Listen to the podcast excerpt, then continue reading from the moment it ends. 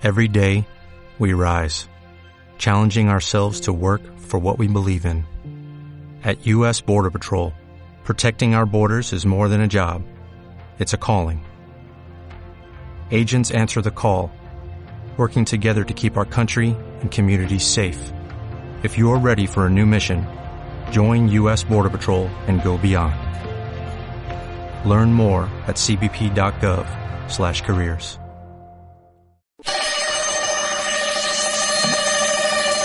Patenta tu éxito en Libertad FM con Marga de la Fuente de Patentbox Internacional y con la colaboración de Samuel Benzadón de Negocios y Networking. En Patenta tu éxito vamos a emprender, protegiendo tus marcas, tus patentes, tus derechos de autor, promocionando lo que tanto necesitas, tu negocio, tu marca personal. Estás invitado todos los miércoles de ocho y media a 9 de la noche en Libertad FM a patentar tu éxito. Un lugar donde hacerte visible y presentar tu empresa. Bienvenido, Patenta tu éxito, un programa de Libertad FM.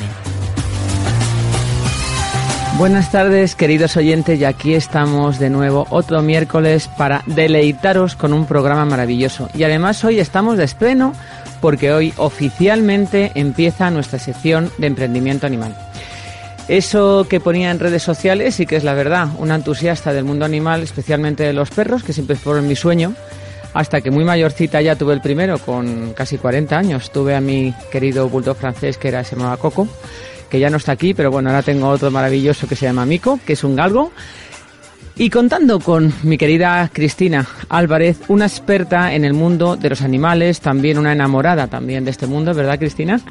Bueno, me quedo con lo de enamorada, pero experta no, ¿eh? me queda mucho. ¿eh? Bueno, pero vas, vas siendo una experta, poco a poco. Hombre, expertos en todo nunca somos, ¿no? Porque yo creo que todos tenemos mucho que aprender y por mucha bagaje que tengamos en cualquier profesión, pues nos queda y mucho. si no malo, ¿verdad? Y si no malo. Si tú crees que lo has aprendido todo, entonces ya vas por mal camino. Pues como contaba, esta empezamos esta sección que tendremos pues aproximadamente cada mes, cada cuatro o cinco programas tendremos esta sección, habrán, eh, enseñaremos y aprenderemos con todos nuestros invitados un montón de cosas relacionadas con el mundo animal en general, no solo el mundo de los perros ni de los gatos, de todo. Vamos a hablar de caballos, vamos a hablar de emprendimientos, de personas incluso que dejaron profesiones eh, pues que trabajaban en, pues yo que sé, en grandes compañías, trabajaban en negocios propios, pero que no tenían nada que ver con esto, que de repente se liaron la manta a la cabeza, les encantó este mundo, dijo, se acabó, nos dedicamos a esto. ¿A que sí? Claro que sí, porque eh, una cosa no quita la otra y uno en la vida puede hacer muchas cosas y de repente volver la vista para atrás y decir, mira, a mí lo que me gustan son los animales y me voy a dedicar a ellos. Exactamente, nunca es tarde para encontrar tu verdadera vocación, vocación y devoción, ¿no? Como es este mundo, como es y este además mundo. es mi caso. Pues ya, ya lo sé, que tú además venías del mundo también del emprendimiento y mira, hiciste un cambio radical y aquí te tenemos Ahí estamos. como colaboradora en este espacio. Cristina, cuéntanos un poco primero de tu, de tu podcast Reino Animal, de la finalidad, del objetivo y de cómo lo gestionas con tus invitados. Bueno, pues sobre todo eh, lo hago de manera egoísta, porque yo quiero aprender, por eso antes no soy experta en nada, al contrario, eh, me nutro de mis invitados, de mis entrevistas, aprendo con ellos una barbaridad cada día y a lo mejor pues cuando tenga 60, 70 años sí que soy una experta de haber escuchado tantas, tantas personas estupendas involucradas con los animales. Ese es un poco el objetivo. También eh, concienciar, en, enseñar, mostrar a, a la gente ¿no? La, la, otra cara, lo que no se ve en los telediarios, esa cantidad de abandonos y maltrato también que sufren nuestros animales. Pues la verdad es que es muy necesario, y más hoy en día, ¿no? Que hay sí. tanto. Luego hablaremos con otro maravilloso invitado que ha venido desde un poquito más lejos, José Juan Aguilera, que lo tenemos aquí a la derecha. Buenas tardes, Marga. Buenas tardes. Y, y amiga Cristina. Hombre, claro. Bienvenido, que esta es tu casa. Muchísimas y te agradecemos gracias. muchísimo haber venido. ¿eh? Siempre es un gusto y un placer hablar de, de los peludos. Incluso has venido acompañado con Manuel Valera. Pues sí, lo he es, engañado. Que es tu director comercial y tu community manager. Buenas noches. Buenas noches. O buenas noches tardes, porque es que claro, como es medio de día ya no se sabe qué decir, ¿verdad? Va, se van quitando las horas de luz, qué pena, ya llega el invierno. que es verdad, ya llega la oscuridad, Ay. la oscuridad. Pues bienvenidos los dos. ¿Eh? Ya en un ratito hablaremos con vosotros. Vamos a seguir con Cristina, porque Cristina la tenemos que preguntar más cosas. Cristina ha sido seleccionada para los premios de audiencia de iVox. Esto es un honor. Bueno, es que estoy encantadísima, además, porque iBox es la plataforma por excelencia del podcasting. Desde aquí un saludo a, a ay, lo diré, a Juan, ay, a Juan Solera, por Dios, que, que con tanto Si no José Juan nada. y Juanes Claro, me- es que aquí con tantos Juanes y Joses y todo nos vamos a volver a locos. Juan Ignacio Solera, por Dios, que Sí. desde aquí me perdone. Y que es que también pues le conozco hace tiempo y bueno, y, y apostó por, por el, el podcast en principio y también por los animales, que es un fiel amante de, de los perros. También. También. Aquí somos una panda muy grande, ¿eh? Una super panda, vamos. No, es lógico, los animales son tan divinos y bueno, para mí, sobre todo los perros, yo tengo que decir que para mí el animal mm, más maravilloso, todos son maravillosos, pero el más, más, más, más y el que me siento más desidentificada, pues es un perro. A lo mejor es que yo no la vida era un perro, no se sabe. También. Puede ser, ¿no? Eso de la- si el que crea en la reencarnación, yo no sé si creer o no creer, mejor no digo nada, pero puede ser que yo fuera un perro en otra vida. Y por eso me gustan ¿Quién tanto. dice que no? ¿Quién dice que no? Exactamente. Cuéntanos, eh, hay una fiesta eh, de los Podcast Day, donde tú estás nominada. Pues mira, eh, es un evento que es el segundo año que lo hacen, eh, los Podcast Days, lo hacen el 4 y el 5 de octubre en el Teatro Luchana. Además es que van a tener conferencias, va a haber podcast en directo, va a haber charlas, talleres eh, y muchísimas experiencias alrededor de los podcasts, conocer a los podcasters. Y bueno, la verdad es que el evento del año pasado fue todo un éxito y este año pues repiten y además con los, con los premios de la audiencia. Cuenta, para, habrá mucha gente que escucha radio en directo y todavía no utiliza los podcasts. Cuéntanos, Cristina, para que la gente, todo el mundo lo entienda, ¿qué es un podcast? Bueno, pues el podcast es un poco la, radio a la carta, que también hay programas que son exclusivos, creados para, para estas plataformas, que, bueno, pues si eres un amante de los animales, como en este caso, pues creas un programa y tienes entrevistas o hablas de lo que tú sabes o tus aficiones o también los programas de, de radio, pues también lo suben ahí, porque hoy el contenido, pues el usuario lo, lo puede consumir en cualquier momento. De hecho, desde iVoox ya se ha hecho la plataforma con los coches, para que ya automáticamente tengas tú, eh, bueno, como el CAR y todo esto, eh, la, la plataforma de podcast, igual que oyes la, la radio. No, no, es espectacular, exactamente. Es el futuro, El que es la radio a la carta. La gente escucha lo que realmente eh, tiene interés y le apetece en cada momento. Exacto. Que en ese momento, pues, puede estar trabajando. En el momento de, de, por ejemplo, en este caso, como es un programa en directo, pues mucha gente, pues, lo escucha después, Sí. porque está tranquilamente en casa, o le interesa algún programa puntualmente, no exactamente todo, no tiene Claro. que interesar a todo el mundo todo. Ojalá, Claro. ojalá. O no. repiten, porque no, o es, repiten. eh, lo quieren volver a escuchar, Exactamente. están en el gimnasio. Y lo que sea, y se entretienen. Entonces, bueno, yo creo que el futuro es ese, el subir esos programas donde todos los tenemos, eh, Libertad FM, tenemos eh, Sí. eh, también en, en iVoox. Y patenta tu éxito. Y Patenta tu está. éxito, exactamente, tiene ahí su, su programa, todos los programas que estamos subiendo Hmm. cada, cada vez que incluso estamos dividiendo las, las entrevistas cuando tenemos muchos invitados, para Hmm. que también pues puedan incluso llegar a eso, a escuchar las entrevistas individualmente, si no quieren escucharla ahora en directo, que se hace muy rápida, yo la escucharía Sí. entera, porque la verdad es que pasa volando. ameno. Y ya lo van a ver nuestros invitados, lo rapidísimo que se, que se va a pasar. Y además es que como es online, nos escuchan desde todo el mundo. Exactamente. Tengo oyentes desde Latinoamérica, de, de Uruguay, de, de, de todo, de toda Europa, de Asia, de África, de todos. Sí, es cierto. Todos los continentes Sí, sí. nos oyen. Así es, nosotros que hemos tenido el gusto de invitar, tengo grandes amigos que han venido al programa, famosas personalidades latinoamericanas, y nos estaban escuchando en ese momento, incluso de madrugada, si no coincidía en la hora normal de, de- de que ellos estaban operativos o trabajando, pues nos escuchaban después y nos mandaban hasta mensajes y todo. O sea que ese es el futuro. La facilidad no puede ser más fácil, ¿no? Exacto. ¿Y la comunicación verbal? La comunicación ya la tienes ahí a la carta. Próximos proyectos, Cristina. Bueno, pues mira, a ver, eh, los proyectos siempre van a estar unidos ya con los animales. Sobre todo es ir creciendo a través de, Reino Animal y, seguir creciendo con esta sección Emprendimiento Animal, conociendo a personas estupendas, involucradas eh, tanto por amor como en el respeto, como en divulgar en, colegios en charlas y en su día a día pues, el amor y fomentar el amor por los animales, que yo creo que es lo que debemos de, hacer y conocer eh, historias de, estupendas de personas unidas a los animales y lo que son capaces estos mismos de hacer por nosotros. Porque si supiéramos lo que son capaces de hacer, de verdad les tendríamos mucho más respeto. Pues así es, además son tan buenos, te dan tanto, ¿verdad? A ver, yo creo que nos dan ellos mucho más de lo que les damos nosotros a ellos. Infinitamente, y mucho más desinteresadamente incluso, ¿no? Porque parece que el ser humano, pues, aunque sea muy generoso, pues puede tener un poco más interés, un poco más egoísmo, ¿no? Por eso Porque se le quieren tanto, porque no hay interés. Claro, solo por una caricia El o que siempre des de será comer. perro. Yo lo digo muchas veces, el perro siempre será un perro. Es verdad. El humano no sabemos para dónde puede Sí, a veces era un humano o muy O- deshumanizado. Exacto, pero el como perro muchos, ¿no? siempre- nunca- es que nunca te va a fallar. Exacto. Pues muchas gracias, Cristina. ¿Cómo te vas a quedar todo el programa? Porque esta es tu sección también y vas a tener que estar aquí conmigo. Pues vamos a dar paso a nuestro segundo invitado, que él va a entrar por teléfono, porque no ha podido estar aquí, pero está aquí, o sea, en cuerpo y alma. O sea, como si lo tuviéramos aquí enfrente. Pomi Ramírez, director del Centro Canino Miraflores, rescatador, adiestrador y además compositor. Es que tiene todo este hombre. Una de maravilla. todo, de todo. Da gusto estar con Pomi. Pomi, ¿estás por ahí? Hola, ¿qué tal? Buenas noches. Buenas noches. Pomi, ¿cómo estás? Te echamos de menos aquí presencialmente, pero por lo menos te tenemos. Y te prometo que la próxima estoy ahí. Ya, ya lo sé que ha sido una circunstancia de fuerza mayor y bueno, pues eh, todo nuestro ánimo. Bueno, muchísimas gracias. Y cuéntanos, eh, tu vida es el mundo animal y especialmente el mundo de los perros. Esto es una devoción.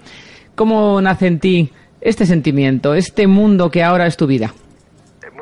Una pasión que nace eh, nace a la misma vez que, que- nací yo. Es decir, eh, desde pequeñito era lo que más me, me fascinaba, era el mundo de los animales. Y poco a poco se fue configurando, pasando por diferentes tipos de mascotas hasta llegar a los perros, que, eh, bueno, de alguna manera sentí esa conexión, me enamoré de ellos y hasta hoy. ¿En qué se basa tu metodología? Por ejemplo, en el mundo del adiestramiento. Me gustaría un poco eh, romper tópicos, ¿no? Que a lo largo del programa lo vamos a seguir haciendo, pero ahora contigo. Mm, vamos a hablar primero del adiestramiento. Mm, ¿Qué es para ti adiestrar a un perro, por ejemplo? ¿Qué es lo que Pues mira, para mí adiestrar a un perro eh, técnicamente no es más que enseñarle ciertos trucos eh, con mayor o menor complejidad. Pero eh, si te sirve de referencia, mis 25 perros, ninguno de ellos está adiestrado. Eso no quita para que con cualquiera de ellos yo pueda ir a cualquier lugar, sea calle, sea ciudad, sea campo, sea un hotel, un restaurante o la casa de un amigo, y hagan un perfecto papel como perros educados y equilibrados que están. Entonces, para mí, una manera de romper el tópico es creer que el perro, por obligación, te tiene que hacer caso. Y ahora mismo, pues además hay una cierta tendencia a ese tipo de búsqueda del perro perfecto, sumiso, tranquilo. Oye, no, que hay perros nerviosos y no pasa nada, igual que gente que somos más movidos que otros, y eso no tiene nada de malo, al revés, saca lo bueno de esa actitud y no te empeñes en convertir a tu perro en el modelo perfecto que tú imaginas, porque eh, eso mismo se lo debería aplicar cada uno, incluidos los adiestradores que están buscando ese tipo de perfección idílica que para mí va en contra de la propia naturaleza y personalidad del perro. Tienes razón, es como los hijos, ¿no? Cuando tú quieres hacer un poco, educar a tu hijo y hacer un hijo a tu imagen y semejanza, o quizá a lo que te gustaría que haber sido tú o que te gustaría que fuera, ¿no? Pues es un poco aceptar que cada uno somos distintos y adaptarnos y disfrutar, ¿no? De las diferentes eh, personalidades, también del perro igual que de las personas.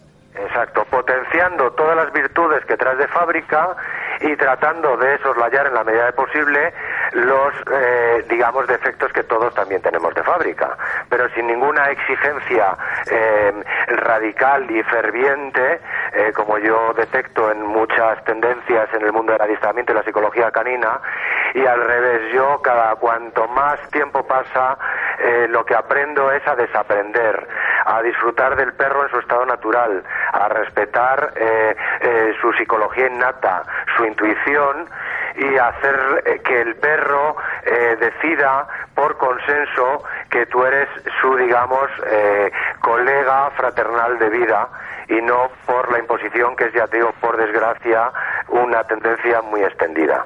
Sí, porque incluso yo he escuchado muchas veces, ¿no? Que hay que castigarlos, que para educarlos hay que ser duros con ellos, hay que no sé qué. Tú estás completamente en contra, me imagino, de esta, de esta corriente, ¿no? Del castigo Por y de la dureza. supuesto, que también me siento un perro en gran parte de mi esencia, eh, a mí no me funcionó eso. Eh, precisamente es lo contrario. Yo pienso en la libertad. Hace muy poquito hemos rodado un programa muy interesante con, con Mercedes Milá, hablando de su perro.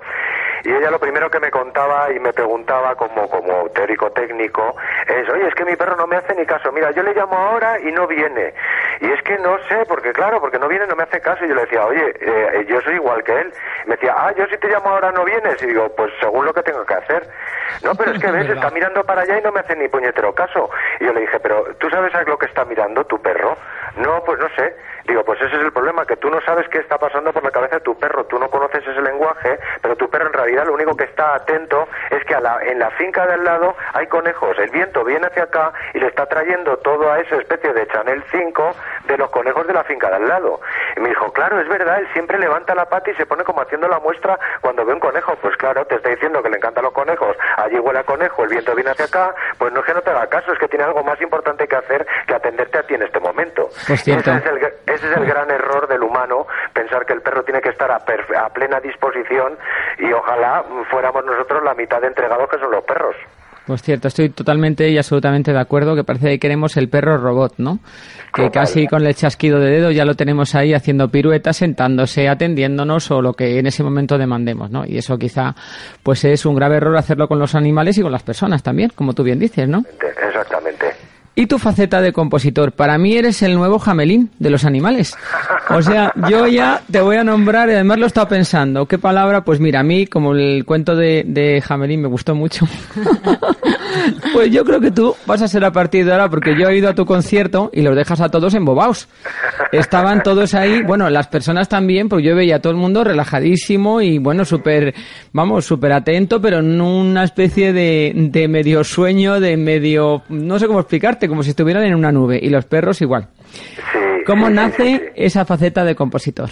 Bueno, nace por la pura experiencia. Son muchos años y muchas horas eh, aquí solito en el rancho trabajando, construyendo este sueño, en el que parte del tiempo pues yo lo he dedicado a la música y yo veía el efecto y el resultado que daba la música en los perros.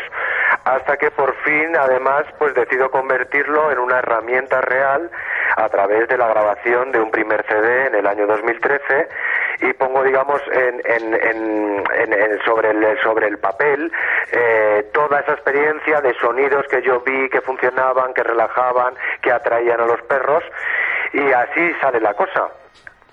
Qué bien, sí, sí, sí, sí, doy fe. ¿eh? Es, es, es, totalmente, ya te digo, eh, instintivo mi manera de hacer la música y basada en la pura experiencia. No, no, me gustó mucho. Yo además me fui con mi, con mi mico, con mi galguito ahí, que se quedó medio anestesiado. Este no para, ¿eh? Este es lo que tú dices, que, ah, bueno, si quiere viene, si no quiere este está un poco, pues así. Muy rico, muy maravilloso, pero le tenemos así educado de esta manera, ¿no? Que es la que nos gusta. No, no, él está libre como una mariposa. Se quedó como embobado. Y para que se quede el embobado 30 minutos, debe ser súper embobado ya. Ya te digo, le dejaste como el de Jamelín, ahí te seguía. Y luego ya los últimos dos segundos se movía un poquito, pero se portó muy bien. Si este se ha portado bien, pues los demás estaban cao, vamos. La verdad es que sí. Qué bien, qué bien, Yo creo que Cristina te quiere preguntar algo, Pomi. Claro, Marga, muchísimas gracias. Bueno, Pomi, pues nada, eh, agradecerte que estés con nosotros en nuestro estreno.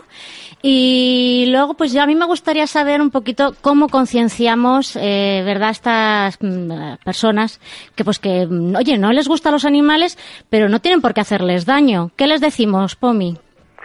Bueno, por, eh, por desgracia es una realidad que aún así cada vez eh, va disminuyendo, evidentemente, y cada vez somos más la gente que defendemos los derechos de los animales y defendemos el derecho a su bienestar, a su cuidado y sobre todo también hay que incidir mucho en el derecho a ser comprendidos, porque si no a veces nos limitamos en pensar que el trabajo nuestro como amantes de los animales es simplemente eh, eh, cuidarles, darles de comer, que tengan un buen sitio, enseñarles una serie de cositas, pero precisamente a veces la gente se pierde lo mágico de la relación que se puede entablar con un animal, no solo con un perro, sino con otros tipos de animales, eh, ese, ese punto de comunicación instintiva eh, que rescatas de, de, algo que está innato también en el ser humano y que nos acompaña desde el principio de los tiempos, ¿no? Esa capacidad de detectar eh, cosas invisibles y maravillosas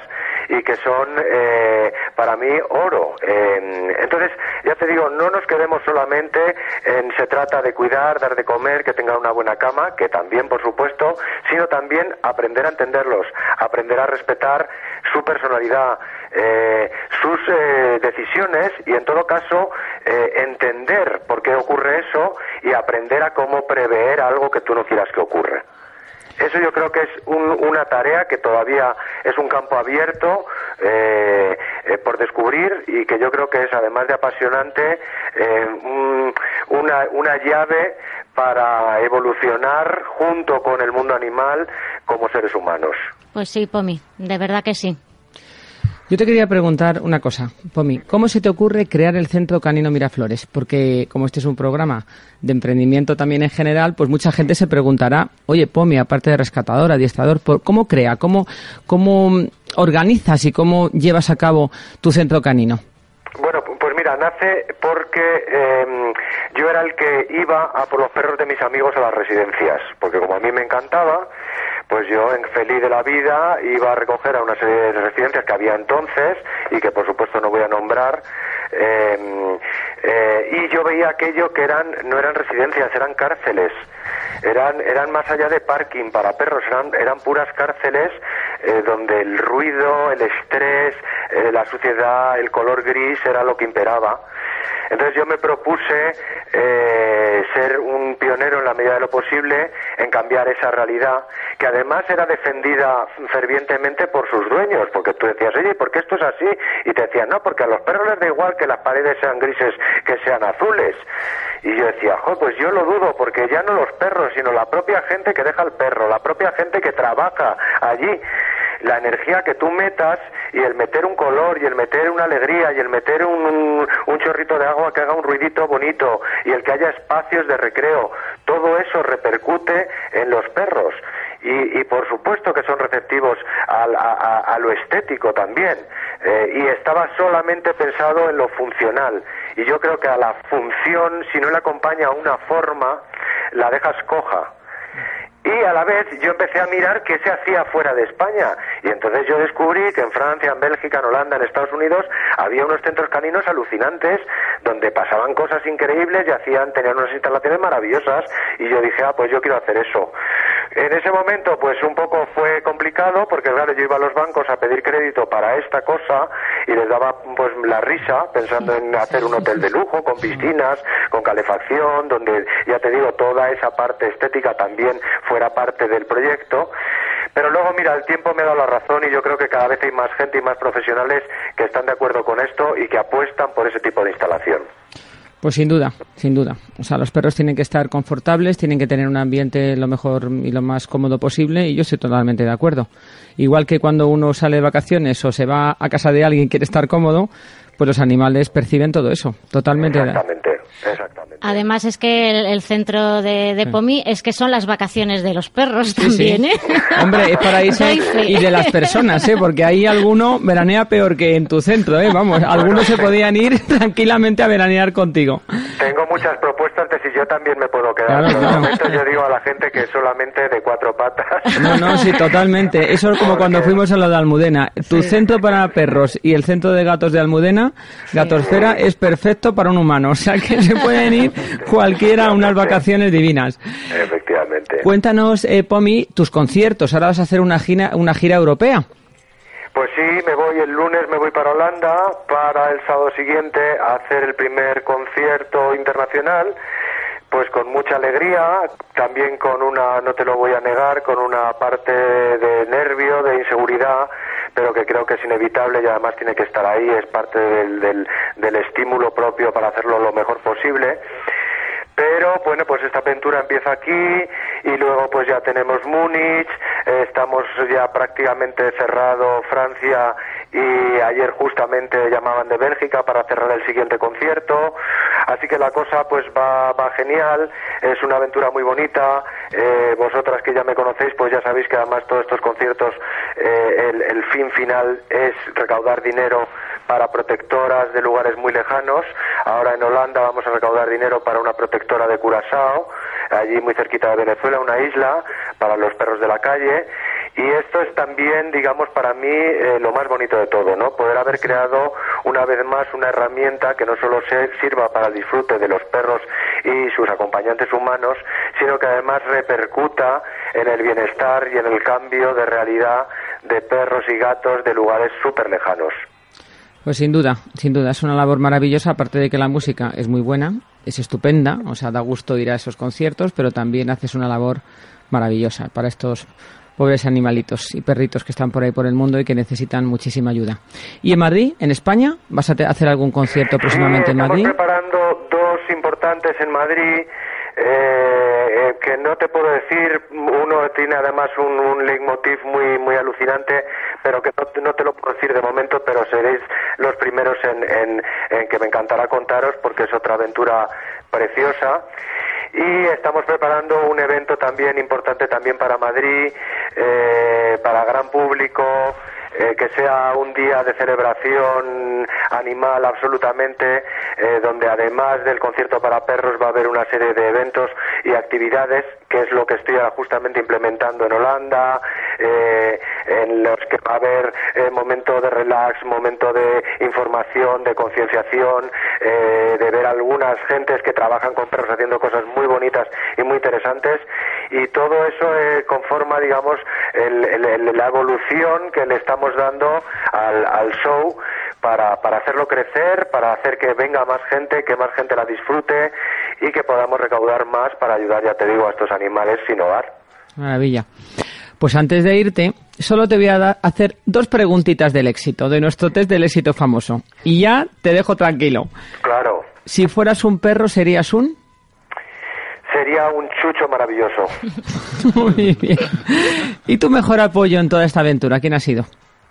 Pues desde luego que eh, los animales son los que me dan a mí la vida. Todo lo que me viene, Marga, te lo prometo, todo lo que me viene desde siempre ha venido a través de los animales. Es increíblemente mágico, pero de alguna manera yo siempre pienso que tengo algo que protege más allá, no sé dónde está, si arriba, abajo, a un lado, a otro, pero desde luego que tiene una conformación animal y son los que me van dejando las miguitas Así que aquí se mezcla el flautista de Hamelin, pero que en vez de tirar a las ratas por el precipicio, trato de lanzar a los animales una especie de cama elástica maravillosa para que disfruten de lo divertido que es saltar y volar. Y se mezcla con Pulgarcito porque ya te digo, alguien me va dejando las miguitas y me van llevando por un camino que cada día me alucina más, me sorprende más y la disfruto más. No, no, tú eres nuestro jamelín español. Que los animales te siguen, pero felices. No, no para tirarlos a ningún sitio. Tú eres nuestro jamelín feliz, el que van los animalitos ahí detrás de ti y las personas. O sea, que no, que no. Tú eres el bueno, el jamelín bueno. Nada de ratas. Ojalá. Yo- yo- yo Bueno, solo Pomi, soy- solo soy un perro de verdad. como todos, tenemos ahí medio perrumanos somos aquí. Somos, somos perrillos. Pomi, muchísimas gracias, eh, muchos éxitos, que estos conciertos van a salir maravillosamente. Es que no te deseo éxito porque lo vas a tener, o sea, mm, simplemente que desde aquí te mandamos ahí la energía y el apoyo. Ya nos contarás toda tu vuelta y nada, subirás, me imagino, fotos y cosas para que te vayamos siguiendo. La televisión nacional holandesa a grabarlo todo, va otra televisión privada, o sea que ahora cada día hay más, más eco, con lo cual va a haber más imágenes, más, más datos de cómo ha sido y cómo va a ser lo siguiente. Quiero daros las gracias de verdad, Cristina Amarga, eh, todo el apoyo que me dais, eh, me- a mí me da alas precisamente para crecer y cada vez somos más eh, eh, este grupo de, de- de personas con la sensibilidad suficiente para hacer cambiar y mejorar el mundo de los animales y os lo agradezco infinito y os doy la enhorabuena por la nueva sección, Cristina. Muchas gracias, Pomi, y que, que lo veas. Muchas Claro gracias, sí, Pomi. claro Un besito sí. muy grande. Un Chao. muy grande, mil gracias.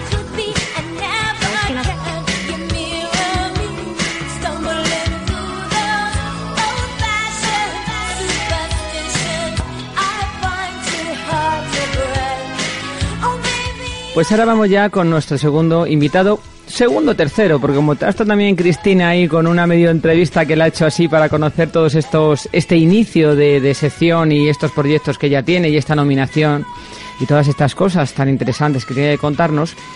Tenemos a José Juan Aguilera, veterinario y creador de la APP Adopt Me y autor de Educación Canina Manual Doméstico. Buenas tardes de nuevo. Buenas tardes de nuevo, Marga. ¿Y a ti qué te parece lo que ha contado Pomi? Bueno, estupendo. Aquí todos los que tratamos con animales vemos esa afectividad maravillosa que nos dan. Y yo creo que por eso cada vez más gente que ve su parte animal. Es que somos todos animales. Yo creo que eso... Mira que yo tengo familias que eh, lo respetan, evidentemente, pero eso de... pero- y yo les digo, es que no sabéis la afectividad que necesitamos porque vivimos en hormigón, sobre todo los de ciudades grandes, ni os digo deseando irse aunque sea un ratito al retiro. Es verdad. Entonces, eh, necesitamos ese contacto animal. Yo creo que, de hecho, yo lo veo con los ganaderos que he tratado muchas veces. Y tienen algo que, que le falta al ciudadano medio, está todo el día enfadado, qué tal, el estrés, no sé qué. Y el ganadero sabe que tiene sus animales con los que. Es que es, otra afectividad. Sí, es otra afectividad, otro contacto, ¿no? Con alguien. Necesario, además. Yo creo que forma parte de la naturaleza humana, forma parte del trato con los animales. Tú eres un emprendedor, aparte de un profesional, y nos gustaría saber un poco sobre ti. Juan José. ¿Cómo decides dedicarte a esta profesión? ¿Vocacional? ¿Vienes de una familia amante de los animales? ¿Tu familia había también veterinarios? Cuéntanos un poco cómo empiezas. Yo es fácil porque mi madre se mete mucho conmigo cada vez que, quiere con este tema. Porque yo desde que era pequeñito iba al zoológico de Jerez, la primera vez yo que no ni lo recuerdo, casi, y yo quería limpiar lo que yo quiero ser limpiador del zoológico. Limpiador del zoológico. O sea, yo era feliz metiéndome con los elefantes recogiéndole los excrementos. O sea, era feliz. O sea, ese era mi sueño. Ya luego con los años vi, digo, hombre, veterinario creo que es un poquito más profesional, un poquito más un poquito más limpio. Más. Claro, yo lo, otro lo puede hacer más gente, pero lo veterinario y tal. Entonces, viene de ahí, literalmente. ¿eh? Luego sí es verdad que desde el punto de vista eh, empresarial también tengo ese pellizco y por eso yo todo al final mm, he unido lo que es la veterinaria, que es pura vocación, si no, no te dedicas a la veterinaria, lo adelantamos ya, eh, con el tema empresarial. Y yo trabajando con protectora, mm, que fue después de varios años trabajando solos a particulares y tal, pues la verdad me he volcado y he conseguido un equipo de protectoras con la que he trabajado y la necesidad brutal que hay. España es una cuna de abandono brutal entonces eh, hay que buscar y fomentar y sacar, porque el problema es buscar adopciones. esto nos podemos poner un rato, pero es el futuro va por ahí. Pero este abandono y esta forma de tratar a los animales a veces no como merecen, ¿de qué viene? ¿Qué crees que es? ¿Una falta de educación? ¿Una falta de formación? Quizá mm, el animal, pues eh, históricamente la mayoría de la gente lo ha visto como un elemento de trabajo, no lo ha visto como una compañía. Porque yo, mira, veo una diferencia muy grande. Nosotros tenemos una casa en el campo y veo una diferencia muy grande entre cómo trata la gente de Madrid a los animales y si te vas ya un poco más al campo, cómo los trata. ¿Cómo, por qué ocurre esto? ¿Por qué hay tanto abandono? ¿Por qué los animales a veces se los trata aquí tan mal? Yo sinceramente me basaría en la educación. Porque tú puedes enseñar, pero si la cultura familiar no ayuda, pues es casi imposible. O sea, si tú ves desde pequeñito que tu padre le daba de comer pan duro al perro que no lo desparasitaba nunca, lo tenías en el campo, pues eso dificulta el que tú luego hagas lo mismo o, hagas lo contrario o, hagas mucho mejor. Entonces, eh, la educación para mí es básica. El problema es que, o el beneficio es que gracias a Dios hay más información y tal, y entonces eh, eso ayuda a intentar cambiar un poco eh, que incluso, aunque hayas tenido una mala educación, al final te des cuenta de que las cosas no son así. O sea, no te están no te estamos pidiendo que cambies incluso tu forma de ver a los animales, pero sí que si lo tienes, tiene que tenerlo responsablemente, educado, eh, limpio, sea sanitariamente tal. Eso, eso es básico. Claro, y por el bien de la propia familia y de otros animales también. Claro. y luego ya nace el tema afectivo, que es una maravilla, que es cuando ya ves el vínculo que puedes tener tú con perro, gato, principalmente. Yo otros animales, pues, tío, ya hay ratitas, en fin, ahí, ya ahí el mundo es muy grande, ¿no? Pero la afectividad que te da un perro moviendo ese rabo cuando llega a casa, es que eso vale millones. O el gato que empieza a maullar también. No, y además te vas, ya tardas dos minutos. Da igual lo que tardes. Y vuelves y es como si te hubieras ido un mes, porque hace lo mismo. Se pega unos saltos, se pone a darte besos, tal, o sea, es increíble. exacto. Entonces, educación, yo creo que lo base es la educación. Luego, formación, por supuesto, pero ya formación es de una vez que tú sabes que tienes que tratar bien tu animal, que eso es de casa, es cómo tenerlo bien.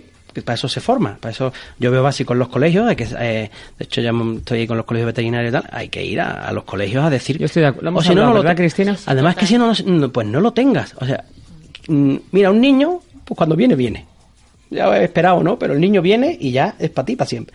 Pero un perro, tú no tienes por qué recoger un perro, un gato, un animal, no hace falta que lo recojas por obligación ninguna. Sí, lo tienes pues que hacer por amor porque quieres ocuparte de él, claro, claro. para disfrutarlo y que él te disfrute de, también a ti. ¿Sabemos tratar a nuestras mascotas? Cada vez más. Y si miramos dentro, realmente sabríamos, porque todo el mundo quiere comer, que todo el mundo quiere estar limpio, todo el mundo quiere estar sano, es decir, tampoco estamos pidiendo que hagas tu maravilla. Sí es cierto que, eh, como bien ha dicho que he escrito un libro Yo el libro lo he escrito sencilla y llanamente porque el perro yo lo equilibraba en la mesa de exploración. A mí me da mucha pena, mira, un perro.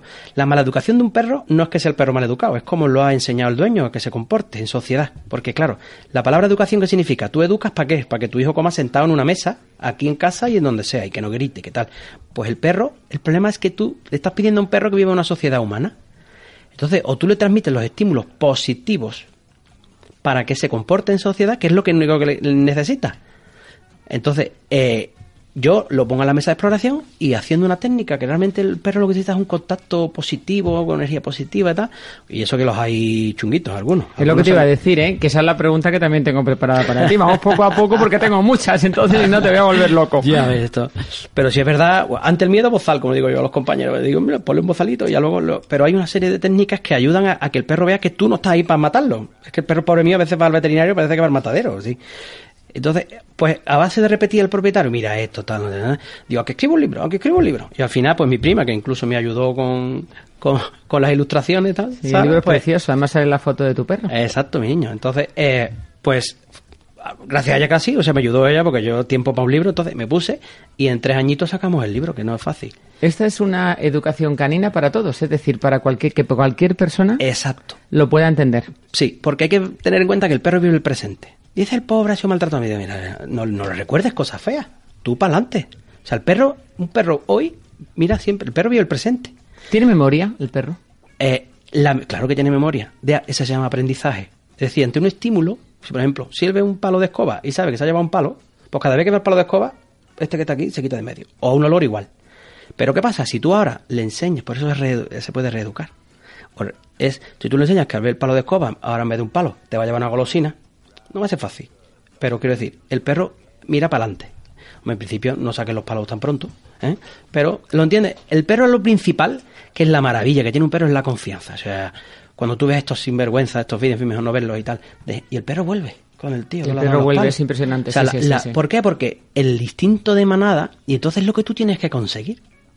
Y eso que César Millán ha hecho por una parte también, y hay gente que se queja, pero es que la palabra, es que no hay otra mejor, que es el líder de la manada y tal. Es que necesitamos ser líderes porque es la única manera de que tú seas quien defienda a la manada y no el perro. Por eso a veces el perro se vuelve agresivo, porque se ve una amenaza y defiende. Que está muy bien cuando te quieren atacar. O sea, la agresividad del perro muchas veces es porque considera que el que debe ser el, el líder de la manada no la protege. Exacto. Y, él tiene toma el papel el perro. Totalmente, siempre. Siempre. No sabía eso, fíjate que Para mí sí. Yo no voy aquí. Bueno, a- tu opinión, sí, sí, tu opinión, yo, hombre, mi de muchos experiencia, años yo hablo de de la experiencia. Eh, claro, exacto. Entonces, de hecho, tú para quitar esa agresividad tienes que enfrentarte un poco. Que, digo, no, el que mandaro soy yo. Digo, pero no se lo vas a quitar tan fácil. Ya, claro. El bocadito, en fin, ellos defienden. Entonces, yo lo digo, digo, perro contigo, estupendo. Si tú quieres un perro de defensa, al lío.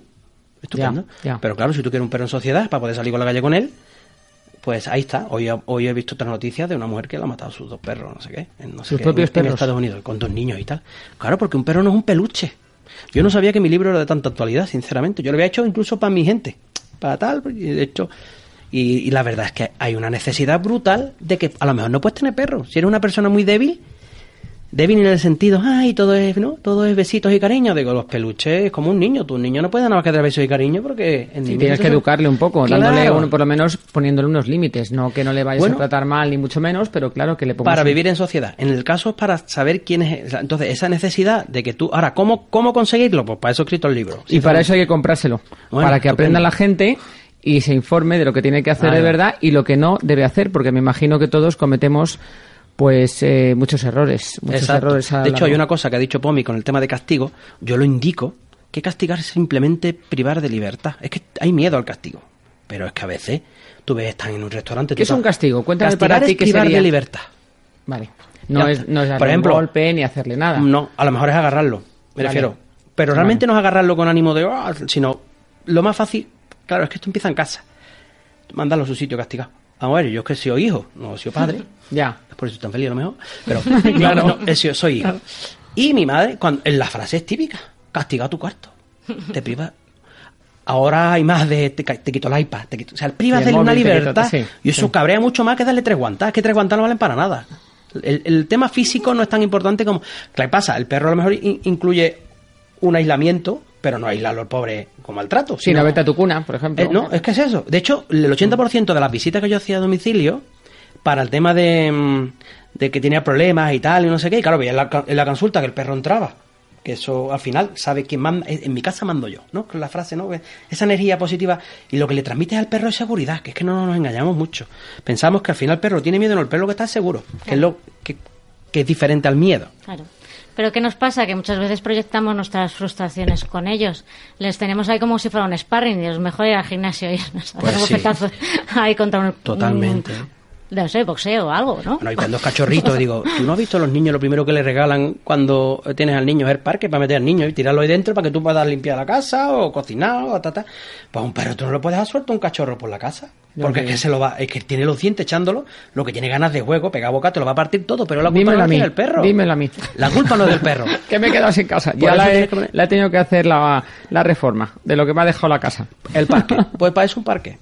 ¿Qué pasa? Con yo que trato con tantas protectoras y tantos abueletes abandonados, digo, pues si no tienes tiempo para educar a tu perro, vete y cógete un perro equilibrado. Antes pues me decías, es que los perros tu energía. Digo, está claro. Digo, la ventaja cuál es? Si tú quieres un tipo de perro, si tú eres una persona sedentaria, búscate un abuelete ya. Eso es lo que te iba a decir. Y Es yo que creo que muchas veces la clave de encontrar un perro que tú estés a gusto con él y el perro contigo es encontrar el perro que a ti te va. Claro. Porque claro, si eres una persona deportista, pues pues coger un perro más nervioso o estás dispuesto a sacarle tres horas al día, como en nuestro caso, que es que el perro sale dos horas y media al día. Eso es una alegría Claro, para el perro. Porque que lo necesita, porque es un perro, por ejemplo, yo tenía un bulldog francés, que es un perro muy más sedentario, más tranquilo, se dabas una vuelta a la manzana y se quedaba durmiendo, que le tenías que sacar a rastra con el arnés, Sí, porque iba arrastrando como una alfombrilla porque quería seguir durmiendo. Y sin embargo, este le haces así, y el salto que te pega, claro, un galgo no es lo mismo que un bulldog francés, entonces, pues, y sobre todo un galgo todavía muy joven, que le tenemos desde que era un bebé. El cachorro siempre es cachorro, da igual la raza. Lo único, las razas, yo divido razas en dos tipos, dominante y seguidora, porque es que yo de sumiso queda un poquito A ver, así. dominante y seguidora, Claro. cuéntame, ¿qué es eso? Y entonces, dominantes son las que tienen capacidad de liderazgo.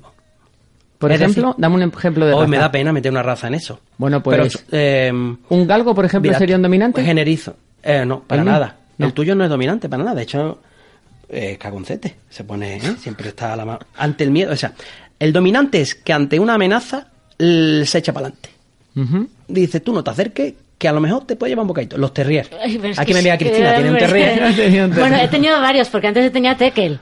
Que también Ah, los también es Tekel, de Ah. comer. Pues Pero... el terrier... Y no tiene que ver con el tamaño, o sea, puede ser un perro Pero, pequeño y puede el ser dominante. chihuahua- el chihuahua es un artista, ¿eh? Sí, sí, no, si ya veo alguno no pequeño que tiene un genio que no veas. Eso, ahora mismo yo hago una estadística en las clínicas veterinarias, que perro da más problemas y el porcentaje de chihuahua es maravilloso. ¿eh? También porque es chiquitito, un muñequito, tal.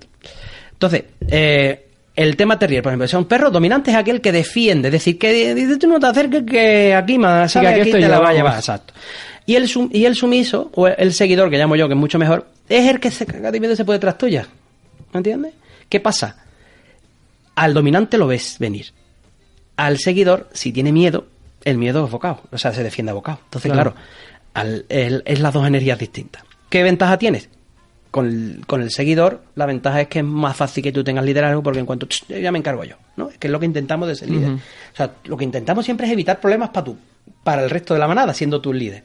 Tú no te quieres otra cosa. tú- ya te gustaría tú que el perro hiciera lo que le da la gana y fuera todo perfecto. Ya, claro. De hecho, los perros en manada están equilibrados. En manada están equilibrados. Hombre, claro, No. porque siempre hay un líder, no sé, ellos se equilibran. A mí me hace gracia la gente, no, es que, ¿cómo yo sé dónde? Digo, los perros se meten cañita bonita, Sí. con, no con ánimo de matarse entre ellos, pero si hay liderazgo, si hay tal, cada uno tiene su energía y eso es bueno y al final se equilibran entre ellos. Entonces, el dominante tiene ese problema y es que, como tú no sepas, si tú no tienes esa energía, ¿por qué te metes en el marrón de Es que es muy bonito. Digo, si es que por bonito, puf, Claro. pues seguro que consigo un seguidor. De hecho, bueno, yo he tratado con Terrier, sobre todo estos pobres que tienen en lo de PPP, ¿no? Pues yo, que estoy todavía con protectora, esterilizando y tal, y veo alguna, algunos pitbull y, joder, que son una virguería de perros, tan educados ya, o sea, cualquiera persona, con un mínimo de energía, porque siempre el chi, el chi este de, puedo yo ponerme de líder, ¿eh? Pero ya vienen totalmente mm, preparaditos para disfrutar de una casa con tranquilidad. Yo tengo que preguntar una cosa que es muy polémica. Porque Ah. a mí me ha pasado, mm, no sé si a los demás, a Cristina puede ser que también, a menudo, el tema de la esterilización en los animales. Ahora parece que hay que esterilizar a todos. Ahora Por- mismo sí. Eh, cuando eso, antiguamente, pues no, yo he tenido pues eh, amigos, eh, perros a mi alrededor, y los perros, pues hombre, algunos se podía esterilizar, pero más bien por una circunstancia, sobre todo las hembras, porque no querías a lo mejor que estar constantemente cruzándolas, y un poco por la salud de ellas. ¿Por qué esa imposición mm, José Juan, que no sé si es buena o mala, pero a mí me parece también Hombre. que es un poco, ya un poco exagerada. Claro, la imposición eh, siempre es negativa. Ahora, qué? el consejo sí. Claro, tú, yo no- nadie puede imponer. A ver, vivimos en ciudades grandes. Aquí la posibilidad de que tú tienes una hembra. tú No, tienes, y un tienes macho. machote. No. Pues, ese es más aconsejable siempre esterilizar, pero por otro motivo, tema de conducta. Pero las hembras, por ejemplo, viviendo en un piso en Madrid o viviendo tal, casi siempre va a correr. La probabilidad de que en época de celo se te quede preñada es muy baja. ¿Por qué? Porque son tres días cuatro la fertilidad de una perra, tal. Pero eso sí, esos tres días son magníficos. Entonces, claro, en un campo, en- si se pasea el perro, es que siempre te va a venir preñada. Claro. A ver, aquí estamos que están las pereras llenas. Entonces a mí no me vengas diciendo que no le quiero pedir. Mira, yo entiendo, claro te digo, fíjate, yo soy de Cádiz en Cádiz es una ciudad igual. Ahí los perros en la ciudad, la probabilidad de que se, que se queden preñadas es muy baja. Tú puedes em, aconsejar. El tema de la obligatoriedad lo hacen las protectoras porque por ley los ayuntamientos, claro, tú piensas, si los pereras están llenas, los, los- los ayuntamientos lo que quieren es que no haya que recoger tantos animales. Entonces, por ley, al salir de la perrera, vale. Ahora, si tú que tú te compras de cachorro y tal, ¿qué pasa? Aquí hay que hablar de varias vertientes. Una es la de quitar tumores de mama en la vejez en las perras. El porcentaje de tumores de mama en la vejez en una perra castrada antes del primer celo es del 99,999%. Pues yo no me como el coco. Altísimo. Al- claro, es cero, no coge ni uno. No, es que no, no, se, no coge tumores de mama. O sea, la probabilidad es 0,00. O sea, una perra esterilizada en el primer celo. Antes del primer celo. Antes del primer celo. Antes. Antes, ¿vale? Ya en el primero ya te sube algún porcentaje. No vamos a un número exacto, pero tal. Y a partir de ahí pues vamos sumando. Ya los dos años casi a la mitad. O sea, con dos años ya va un poco no Pero tenía claro, idea. tampoco está... Es que también dura mucho. Gracias a Dios nuestros niños, nuestros peludos, duran una barbaridad.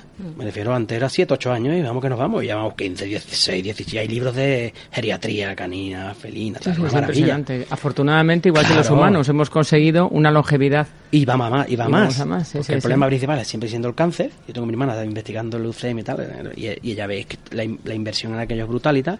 O sea, vamos a más.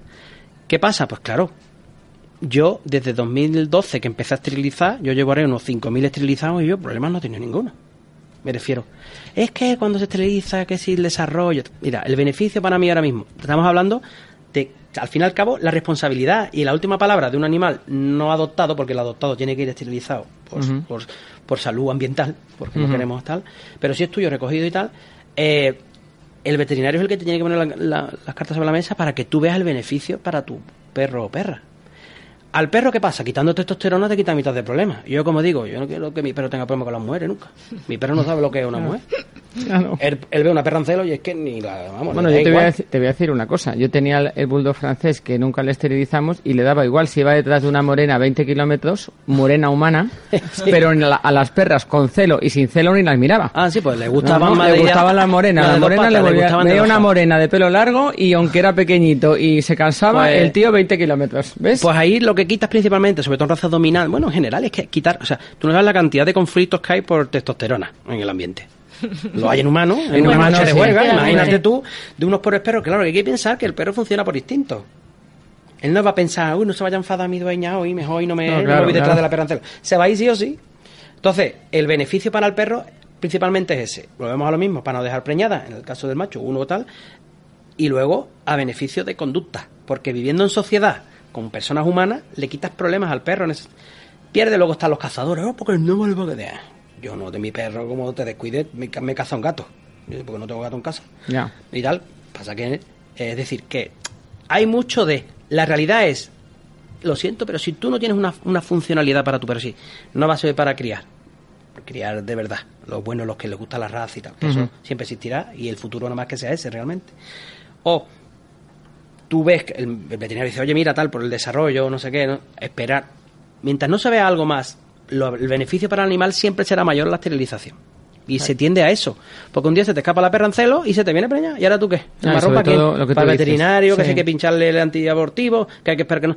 Quiero decir, y luego tumores de mama. Yo, ya te digo, el- el beneficio grande para las perras y gatas es el, el que la probabilidad de tumor de mama es bajísimo. Yo creo que aumenta la calidad de vida del perro. ¿eh? Ahora, y sí- embarazos psicológicos. bueno, por supuesto. Y piometras, infección de útero, ¿no? Hmm. Que se mueren. Normalmente cuando la perrita, en las piometras cerradas que se llaman, que es la que no se crean por la vulva y tal, que son cerradas, es decir, no sabes nada, de repente deja de comer. Y tú dices, bueno, habrá, se habrá empachado con algo. De repente deja de beber Cuando lo llevas al veterinario, estalla con el riñón. ¿Por qué? Porque produce septicemia y se muere. Normalmente da tiempo. Pues con eso yo me he encontrado, de hecho, muchos inicios de pliometras en, en esterilizando de protectoras. Entonces es un beneficio. Es que yo, no- será es que yo estoy muy metido en el mundo, yo lo entiendo. Porque yo tengo compañeros veterinarios y dicen, yo no, yo tal, yo prefiero, digo, oye, o sea, ni lo mío es lo mejor.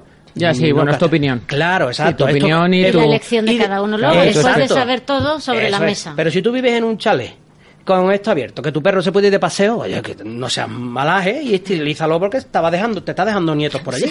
Ya, es verdad. Eso es la realidad, o sea, Es verdad. eh, ¿Qué puede pasarle? Bueno, bueno, las- y cáncer de próstata también quita, y prostatitis, esterilizando.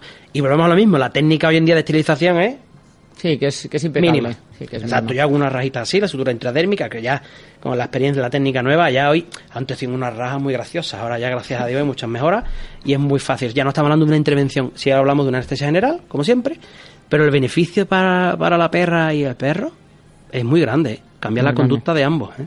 A beneficio, el Ah, 80% de los casos. Adopt Me, que nos vamos el programa y no nos has contado este maravilloso proyecto que además tenemos aquí tu director comercial y tu community manager. ¿Qué es Adopt Me? ¿Cómo se te ocurre esa idea? Pues tan sencillo como te comenté antes de trabajar con protectoras y ver, venga, perrera llena, perrera llena, perrera llena. Y pero de repente había unas protectoras que veía que sacaban en adopción más que otras.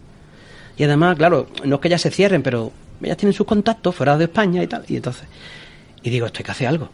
Este llevo pariendo los cinco años, ya ni un elefante. O sea, esto está, de hecho... eh, Madre mía.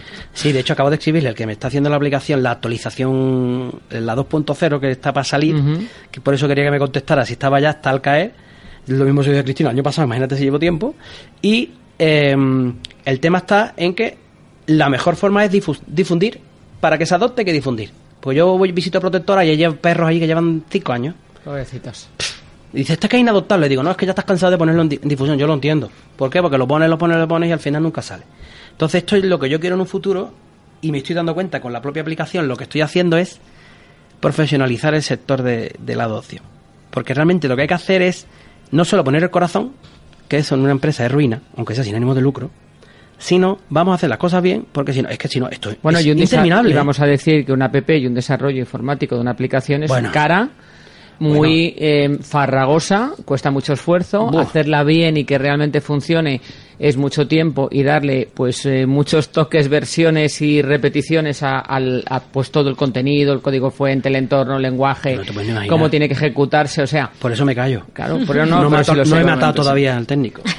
y, y Manu, que lo tengo aquí, que él desde el principio que apostó por el proyecto, que, y de hecho ahí está volcado, eh, él está viendo, bueno, y esto, y no avanza. Luego te reúnes con mi amigo Enrique, que es el que está haciendo la aplicación de Crear y y me relajo porque está dando un palizón. Pero claro, incluye un apartado de, de perdidos, un apartado de colaboraciones que puedes hacer casa de acogida, voluntario, apadrinar, tal, o sea, una barbaridad. Cuéntanos, ya que está aquí Manuel Valera, cuéntanos, buenas tardes Manuel, Buenas buenas noches ya, porque ahora sí que salimos de noche. Cuéntanos un poco cómo funciona la aplicación. Bueno, pues la aplicación es muy sencillita. En principio, tú tienes los animales en, en- Bueno, aparecen todos los animales en geolocalización, o sea, los más cercanos a tu zona. Y entonces tú, si quieres, si te interesa alguno, pinchas en el animal y entonces te aparece un botón que pone lo quiero. Entonces, si le das a ese botón, se le envía un mensaje automático a la protectora mm, diciendo que estás interesado en esa mascota. Y bueno, luego aparte para eso, eh, primero hay que registrarse, ¿vale? Es lo único que pedimos, ¿vale? Porque ya te digo, la aplicación es sin ánimo de lucro, o sea, no tiene ningún coste. Y, y bueno, yo de lo que me encargo un poco es eso, de, del tema de, de que las- las- los animales estén ahí en la aplicación, pues con las redes sociales y demás, contactando con todas las protectoras para que, pues bueno, cada día haya más animales ahí y le podamos dar la máxima difusión posible a, a todos los animales. ¿Y estáis viendo, Manuel, que está funcionando? Es decir, Bueno. que cada vez hay más gente que adopta animales a través Yo de creo que sí, yo creo que sí. Pero bueno, también te digo que, que es una aplicación, ya te digo, que, que ahora estamos con la segunda, con como ha dicho José Juan, eh, estamos ahora con la actualización nueva, con Adobe 2.0, que yo creo que eso ya va a ser el, el bombazo, por así decirlo, porque incluye pues muchísimos más apartados que antes no los incluíamos porque era una aplicación, pues eso que había nacido de- del huevo, por así decirlo, y, y que bueno, era básica, ¿no? Tenías para, para adoptar, eh, teníamos un apartado también de veterinarios y demás, pero que, que era más básica. Y ahora, pues con todo lo que. todos los. lo- bueno, las- los apartados que hemos metido nuevos, pues yo creo que, que sí que se verá bastante. El- sobre todo eso, que, que aumentará muchísimos, Las peticiones, las peticiones de adopción. Sí, sí. Y una pregunta, las protectoras entonces ellos se registran y suben ellos sus propios eh, fotos, los, las fichas de los perros, de los gatos. A ver, en teoría es así. Lo que pasa que, bueno, eh, todas las protectoras tienen muchísimo trabajo y, yo, claro, yo hablo con ellas y demás y nosotros le ofrecemos pues el, el poder subirse nosotros los animales. Ajá. Y de eso pues también me encargo yo de subir los animales a la aplicación. sí, porque que a lo mejor agilizas también el... Claro, si no- ahí agilizamos un poquito y, y quieras que no se nota. Y la protectora además cuando te lo agradece muchísimo. Claro, que son, Pues- son voluntarios todas las protectoras. Sí, sí, todos. Exactamente. Se lo voy a recomendar yo, mi galgo sevillano, que lo sepáis, Hombre, bueno, hay protectoras buenas en Sevilla. de una asociación que se llama Black Galgo. Pues yo voy a aprender a decir, ¿eh? voy yo. Dale un saludito a todos los que trabajan allí. Hay también. 150 perros para adoptar Madre ahí. mía, pobrecitos. Vino con 42 días de Sevilla. Buah, no lo veía más grande, ¿no? ¿Ah, tú qué muñeco? Y un kilo cien. y también les mando un saludo muy grande. Pues casi ya tenemos que despedir el programa. Os tengo que dar las gracias por haber venido. Un Me placer. parece Gracias vuestros proyectos maravillosos. Hay que apoyaros. El libro me lo voy a leer, sin duda. Eh, la aplicación, pues también las- se, pueden se puede apuntar todo el mundo, incluso Todo gente. mundo. Vale, pues entonces eso le daremos una divulgación, ¿verdad, Claro. Cristina? Enorme Además- para que tanto las asociaciones que conocemos como las personas particulares. Yo tengo además una persona ahora que quiere adoptar un perro, Claro. un cachorro. Bueno, hay de ¿eh? todo. Y que es aquí de Libertad FM, que lo sepas. Y además contamos en, en Reino Animal con los consejos de tu veterinario en Claro. acción, con lo cual nos Ay. tienen que escuchar para Sí, que sí, sí, escuchen sí. todo lo que nos cuenta de veterinaria. Pues enhorabuena a todos, Muchas muchísimas gracias. a nuestros oyentes, pues agradecida infinitamente porque estén ahí, al otro lado con nosotros, o que escuchen esos podcasts que Cristina maneja maravillosamente. que tengáis una maravillosa semana, muchísimas gracias y seguirnos en nuestras redes sociales de Patenta tu éxito, que ahí subiremos toda la información, los podcasts, todas cosas interesantes que si no habéis podido oírlas hoy, pues más tarde pues están ahí, ¿no? Que es la Qué maravillosa importante. tecnología que nos da todo esto. Buenas noches a todos. Buenas Buenas noches.